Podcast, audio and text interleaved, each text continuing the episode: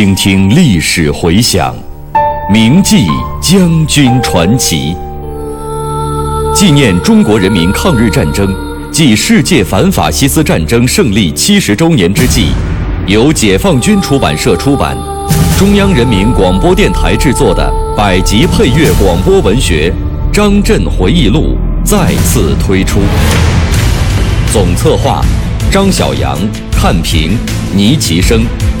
编导叶子，播音方明、雅坤。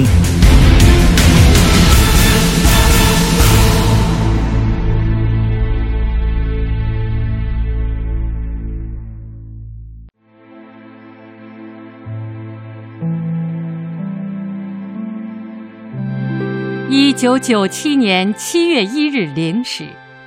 中英两国政府香港交接仪式在香港隆重举行。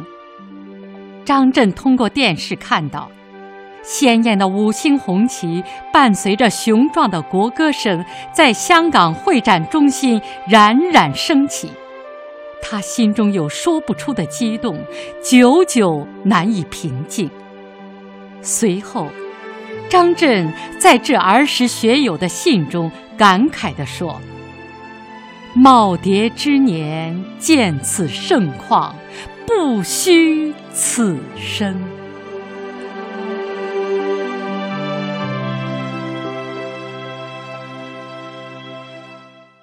一九九七年五月，距离我驻港部队进驻香港只有两个月的时间了。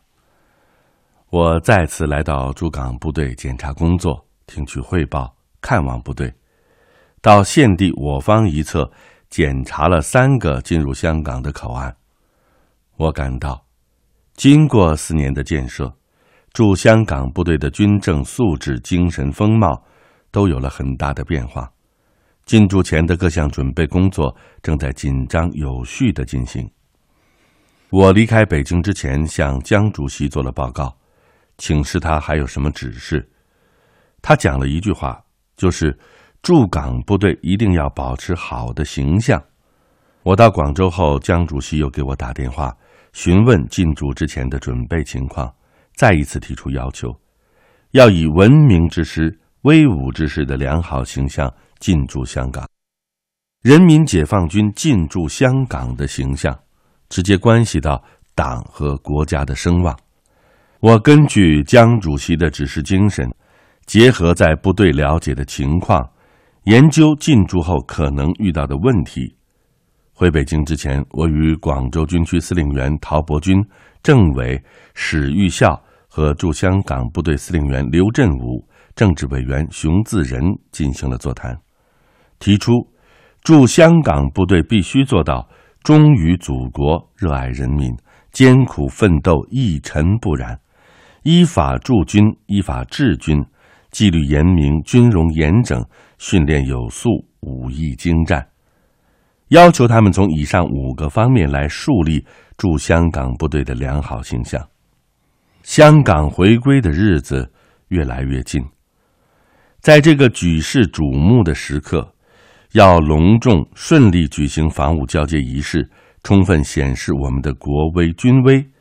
为此，早在一九九五年，军委就专门做了研究，按照中央关于香港政权交接的统一部署要求，精心准备、严密组织，确保万无一失。军委还提出，要精心选择开进路线，充分显示我军威武之师的风貌；要对香港回归接收仪式期间可能出现的各种意外情况。予以充分估计和准备，周密制定处置预案。总参与广州军区经多次研究，提出了可行的方案。一九九七年三月，军委讨论批准了这一方案。随着时日临近，正如预料的那样，英方没有采取积极的配合态度，而是设置了种种障碍。当时争论主要集中在以下两个问题上。一是要不要派先遣人员提前进港？本来为了确保七月一日零时防务的顺利交接，我军需要提前进驻适当数量的人员，做好必要的准备。这是无可非议的。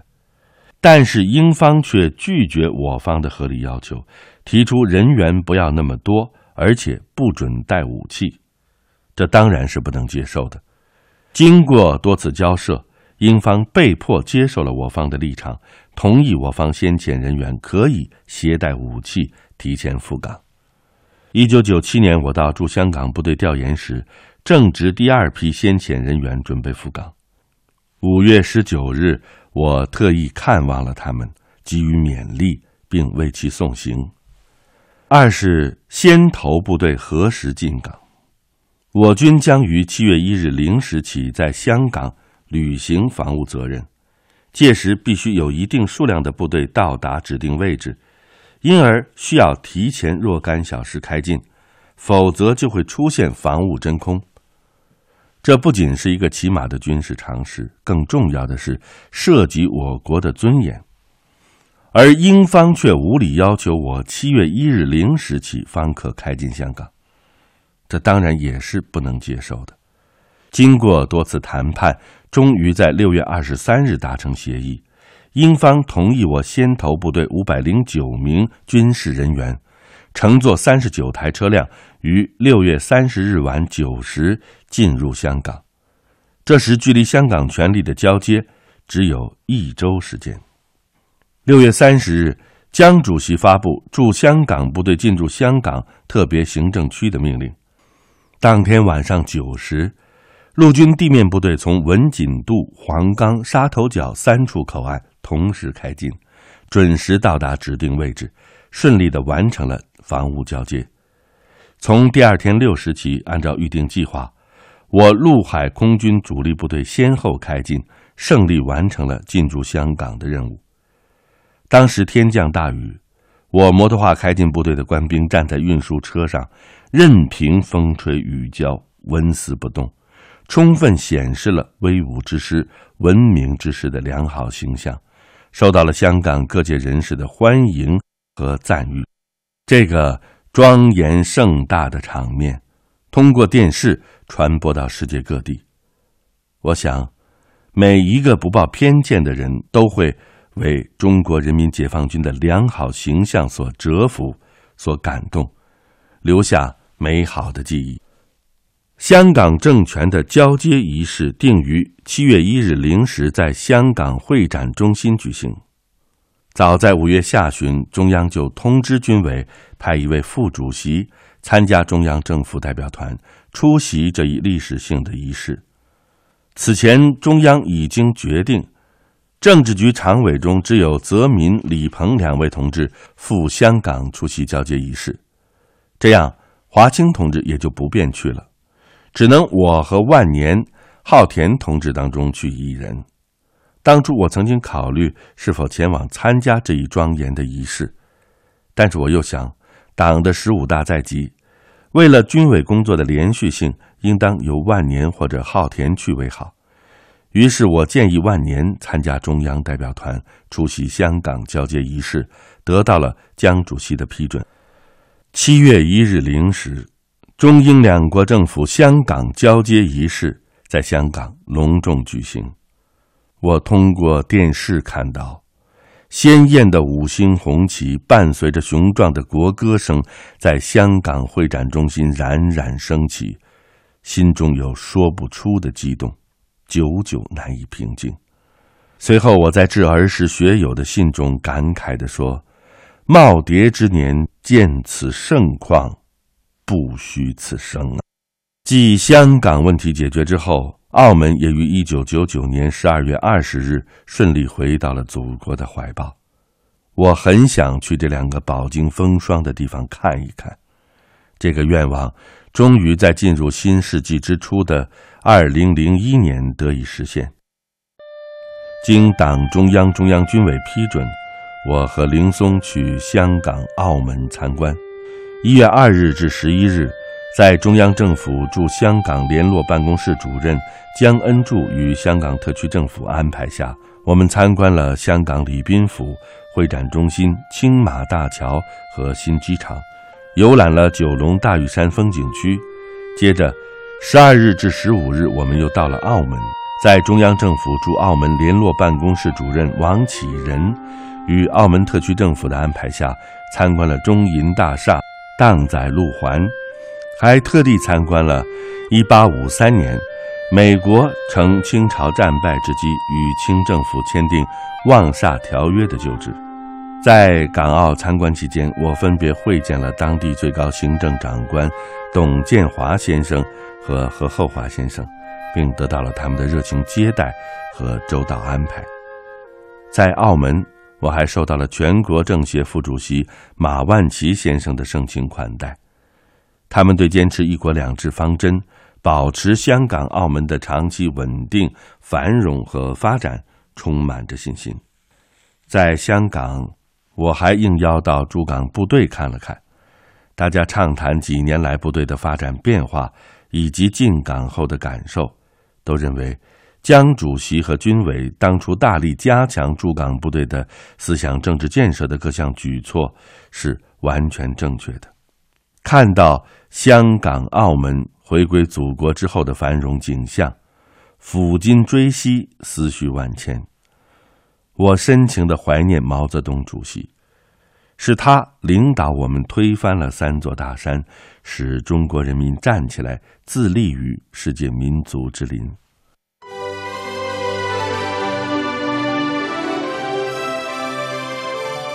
一位制定新时期军事战略方针的将军的回忆，一曲加强干部队伍四化建设的颂歌。一桥飞架南北，天堑变通途。他用一生的记忆谱写人民军队的足迹。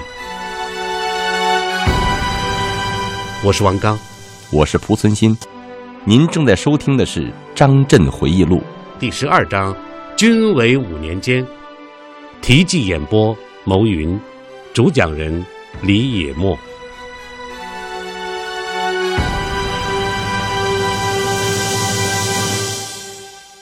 我同样深情的怀念邓小平同志，是他运用自己特有的政治智慧，提出和平统一、一国两制的伟大构想，使得香港、澳门顺利的回到祖国的怀抱，并保持了稳定与繁荣。可惜他老人家没有等到香港回归祖国的这一天。一九九七年二月十九日晚，当我接到中央通知。赶到解放军总医院的时候，小平同志已经永远的离开了我们。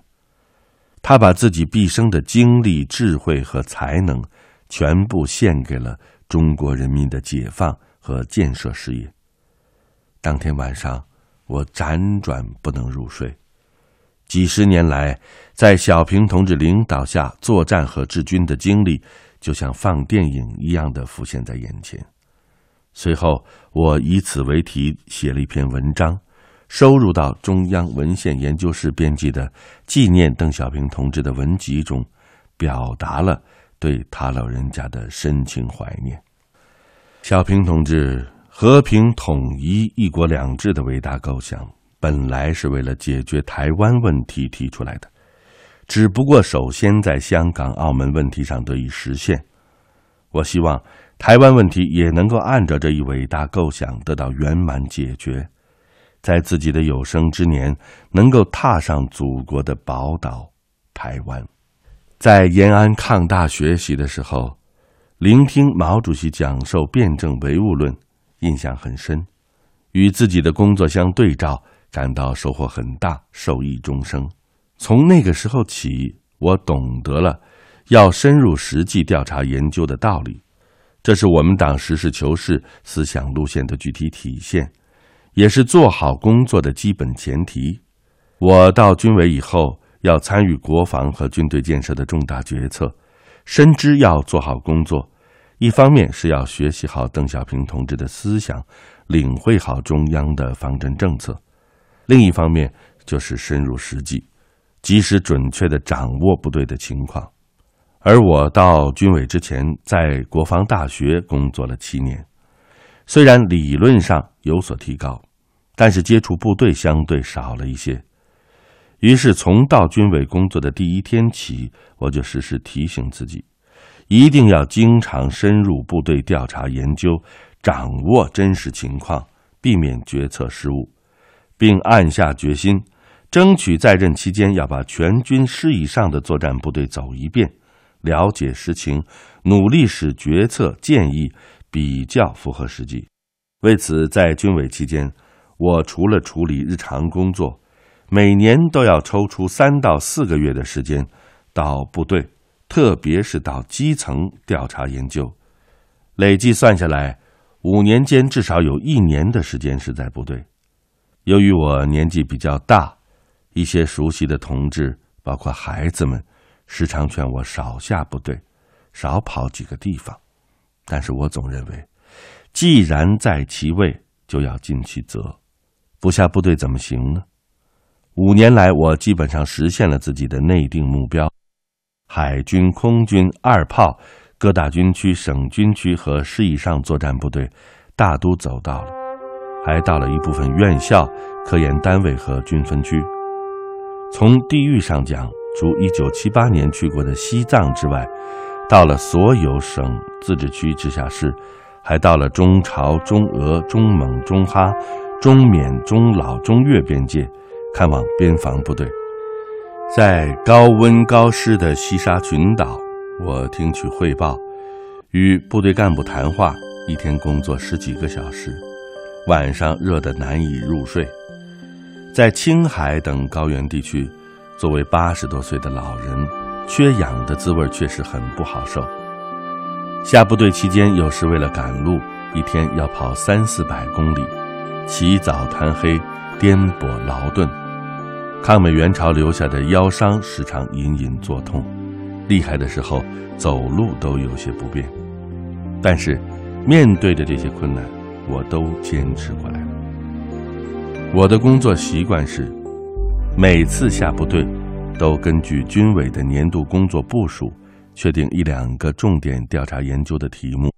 比如，一九九三年上半年到广州军区，重点调研加强部队思想政治建设问题。下半年到成都军区，重点调研整顿生产经营问题。一九九四年全年都是重点调研深化训练改革问题。在调查研究的过程中，我采取了围绕重点题目调研，一并去了解全面情况，小问题就地解决，大问题及时报告的工作方法。为此，我常常和三总部的领导同志一起下去。因为他们都是职能部门的负责人，发现问题以后解决起来方便得多。由于我想集中精力抓部队建设，外事活动参加的就比较少，仅仅会见过少数外军领导人。五年来，我只出过一次国，那是一九九五年五月，我正在南京军区调查研究的时候，接到江泽民主席打来的电话，要我与他一起到俄罗斯参加。纪念世界反法西斯战争胜利五十周年活动，这是一个多边外交活动，许多大国的政要都出席了。交往中，他们都对中国在世界反法西斯战争中起到的重要作用深表钦佩。这五年里，外事部门曾多次要安排我出国访问，都被我婉言拒绝了。我想。把有限的工作时间直接用到部队建设上，当然，军事外交也是很重要的工作。我认为多让年轻的同志出出国，开阔一下眼界，对于军队建设是有好处的。事实也是这样。那几年军事外交工作在昊天同志的具体领导组织下，搞得很活跃，也很有成效。下部队，我总是要到舰艇、飞机上看一看，了解部队的装备和训练问题。我还特别喜欢和基层干部战士聊一聊，看看他们住的怎么样，吃的怎么样，听听他们的意见和建议。特别是看到广大官兵在比较艰苦的条件下，为了保卫祖国、建设国防，不计得失，努力工作。甘愿吃苦、无私奉献，对我也是很好的教育。在南京军区某部，我曾经问过一名刚刚入伍的战士：“当兵吃亏不吃亏？”他用朴素的语言给我算了一笔账。他说：“如果我活六十岁，我当三年兵保卫国家，其余五十七年人家当兵保卫我，我怎么吃亏呢？”我们的战士是多么可爱，多么朴实啊！我每到一地，都要同部队的领导、机关干部、基层官兵见见面，和他们一一握手，询问情况，合影留念。一九九四年八月，到长沙国防科技大学，那天见面的专家、教授和学校机关人员多达几百人，我仍然一个一个的同他们握了手。用了将近半个小时，虽然胳膊酸了，短袖军衣被汗水浸透了，但是心里非常的高兴，因为他们为国防现代化做出了重大的贡献。